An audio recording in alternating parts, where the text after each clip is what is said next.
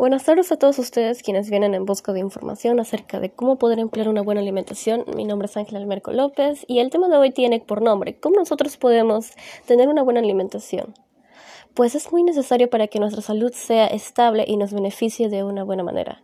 En este podcast encontrarás tantos consejos como beneficios y consecuencias si no es aplicada de una buena manera. También quiero que sepan que la causa fundamental del sobrepeso y la obesidad es un desequilibrio energético entre calorías consumidas y gastadas. Es un problema médico que aumenta tu riesgo de enfermedades y problemas de salud, tales como enfermedad cardíaca, diabetes, presión arterial alta y ciertos tipos de cáncer. Provocada también por solo consumir y nunca hacer ejercicio, lo cual obviamente es malo y peligroso. Bueno, antes que nada, debemos de saber qué alimentos nos proporcionan para, para buen y no tengan muchas calorías. Con esto nos planteamos la siguiente pregunta. ¿Qué alimentos sanos podemos ingerir para mantener sana nuestra salud? 1. Salmón. Su ingesta puede ayudar a reducir los niveles de colesterol, así como el riesgo de arritmia. 2.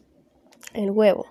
El huevo no es una el huevo es una extraordinaria fuente de proteína y porta vitaminas importantes que puedan contribuir a generar energía. 3. Leche. La leche es una fuente rica en el calcio. Se considera importante su consumo frecuente en versiones bajas en grasas para ayudar a formar y proteger los huesos. 4. Espárragos. Los espárragos son vegetales con bajo contenido calórico, ricos en fibra, minerales y vitamina E. Pueden ayudar a la salud del corazón y aumentar la flora intestinal. 5. La manzana. Esta fruta es una buena fuente de fibra tanto salubre como insoluble, por lo que se recomienda su consumo, incluyendo la cáscara, y además contiene nutrimentos con función antioxidante. 6. La avena es una fuente de fibra que puede ayudar en el proceso digestivo. 7. El aguacate. Es una rica fuente de grasas monoinsaturadas, un tipo de grasas alimentarias beneficiosas beneficiosas para la salud. Estos alimentos podrían ayudarnos a menorar nuestra cantidad de calorías consumidas de cada día, pues podemos comerlas en desayuno y cena. Ahora nos planteamos la pregunta, ¿cómo podemos tener una dieta sana?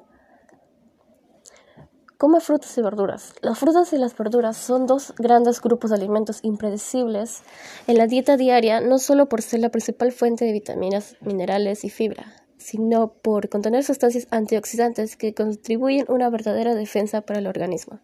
Se recomienda tomar cinco raciones al día, siendo tres de fruta y dos de verdura, en comida y cena. Y de las frutas, que al menos una sea de cítricos por ser ricos en vitamina C, y por tanto por sus múltiples funciones y por favorecer la resistencia a infecciones, contienen también folatos, flavonoides, vitaminas del complejo B y selenio igualmente vinculados con el sistema inmunitario. 2. Incluye aceite de oliva, frutos secos y semillas. Aceite de oliva, almendras, avellanas, germen de trigo, pipas de girasol o de calabaza son algunos de los alimentos que, además de grasas saludables, contienen vitamina E. Esta vitamina, además de ser antioxidante y tener efecto preventivo, frente al desarrollo de enfermedades degenerativas, favorece las defensas porque mejora la función de las células T, mediadoras esenciales en la respuesta inmune. Asimismo, los frutos secos y las semillas son fuentes de folatos y zinc, nutrientes relacionados con el sistema inmunitario. 3. Modera el consumo de carne. Actualmente, dentro del marco de una alimentación saludable, se puede tomar carne tres o cuatro veces por semana, siendo una carne roja y dejando las carnes procesadas para consumo ocasional.